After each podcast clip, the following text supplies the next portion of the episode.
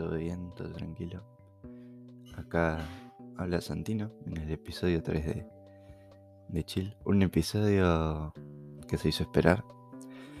Pasaron, no sé, 200 años. El último episodio creo que fue el 20 de agosto, por lo que estuve viendo. No miento, la verdad revisé las estadísticas, me interesó, me gusta ver los números. Y a raíz de eso se me ocurrió hacer este tercer episodio. Em, el tercer o segunda, segunda, si no contamos el piloto. Ya arrancamos mal, pero bueno, este, la cosa es que el primero tuvo 50 reproducciones y acá viene lo gracioso que el 46% de esas 50 personas fueron alemanes. Este, no sé qué hace un alemán escuchándome, pero nada, tanque. El 78% de esas 50 personas son cincuentones, entre 45 y 55 años. Eh, no es el público que uno espera, un alemán de 50 años, este, que nos vienen cogiendo nosotros los alemanes encima. Soy una persona que le gusta mucho el fútbol y cada vez que veo un alemán me quiero pegar un corchazo. Pero bueno, reafirma que no soy muy popular frente al público femenino y al público de mi edad. Este, si hablas con alguien de mi edad te va a decir que soy un viejo choto o que soy un pelotudo. No hay punto medio. Depende qué día me cruces. Los alemanes me han hecho sufrir mucho. Mario Otze, minuto 113, en la Copa del Mundo, me sacó todas las ilusiones que tenía. Tuve que ir un lunes al colegio de mi primer año de secundaria. Y fue de los días más tristes de mi vida, mirando al frente a una pared. Terrible, amigo.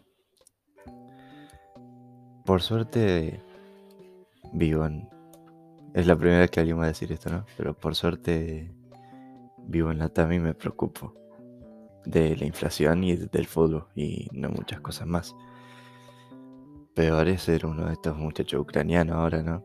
Este, hace un mes que están en guerra y es terrible.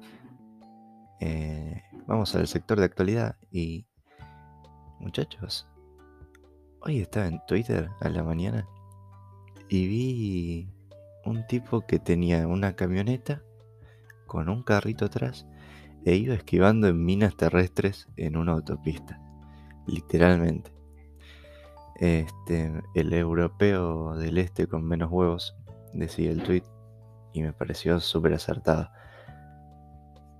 Em, yo toda la vida pensé que no iba a vivir una guerra.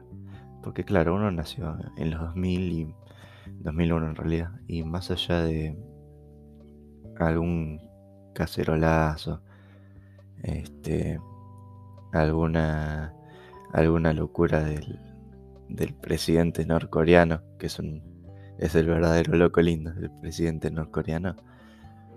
Uno se imagina que, que vamos a estar en guerra. Yo pensé que eran cosas del pasado, cosas de, de los libros de historia. Este, y no. A ellos les están volando bombas, les rompieron todo. Son como como las 12 del día del hincha de boca con el McDonald's. Rompen todo y no les interesa nada, loco. Este. Pero bueno, los rusos son los, los locos por excelencia. Así que nada, ellos están agachando la cabeza para que no les vuelen el marote. Y acá nosotros aportamos haciendo lo que mejor sabemos hacer acá en Latinoamérica, creo yo, que son los memes. Muchas, muchas gracias hemos hecho. Eh, me incluyo. Tanto en Twitter. Yo creo que los memes son de Twitter, muchachos. Eh, Instagram ya me aburrió. Creo que está por morir. Espero que no se muera porque emprendimiento. No me acuerdo si lo conté yo, no me acuerdo que conté y que no. Eh, pero espero que no se muera porque si no, no comemos. Pero bueno, retomando el primer episodio, este, muchas cosas pasaron, obviamente. Estamos hablando de unos seis meses más o menos. Pero mm, no pienso hablar de mis vacaciones, no pienso hablar de la facultad, no pienso hablar de nada. Porque lo más importante, muchachos, es que hoy, jueves 31 de marzo, faltan 235 días para el Mundial. Tengo un contador de días para el Mundial que dice que faltan 235. Es un montón, sí, pero yo lo tengo desde que falta un año.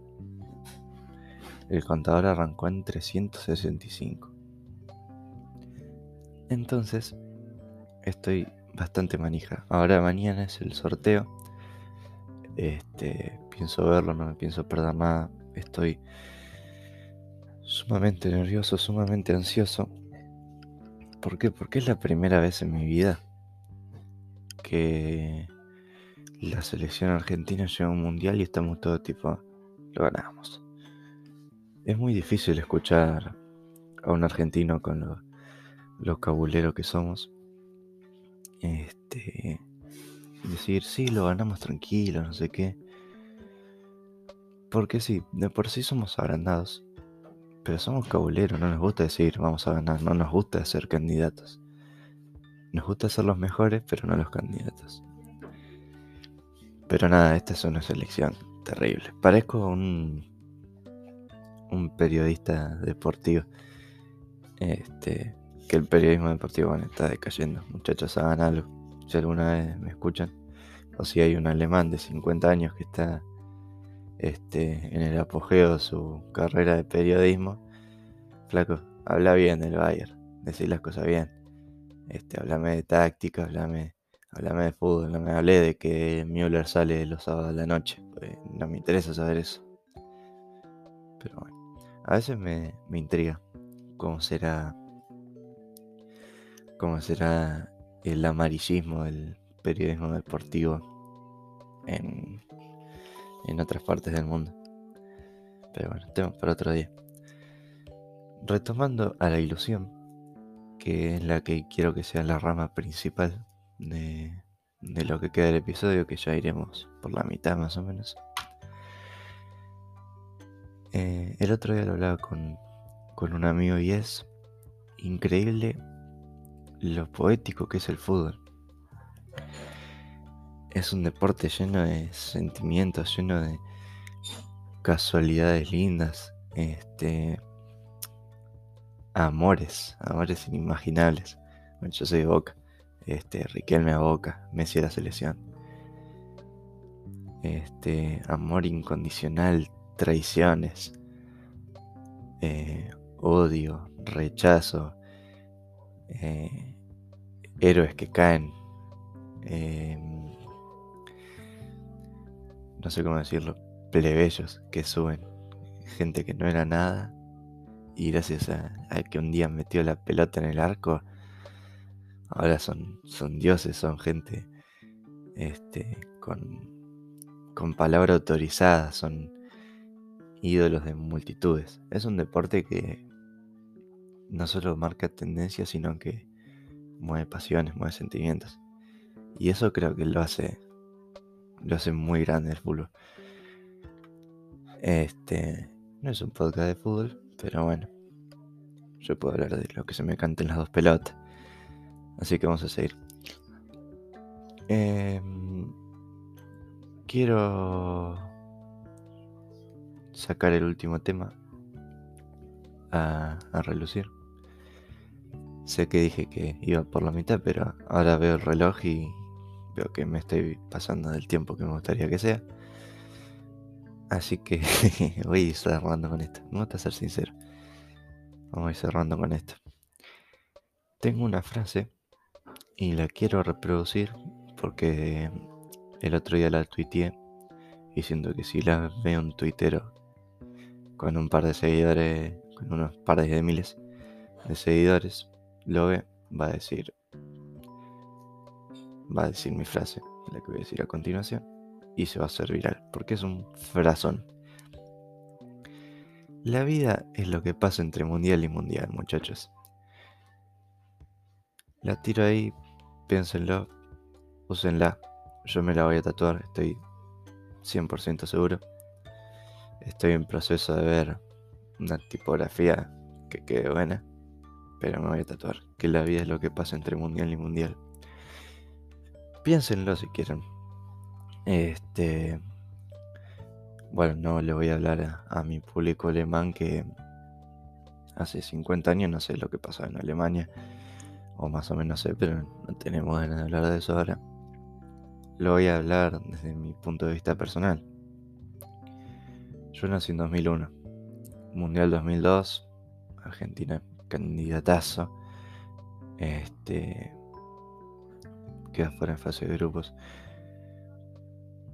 Pero bueno, yo era un bebé, recién nacido casi, seis meses de vida. Eh, un país en completa y absoluta crisis.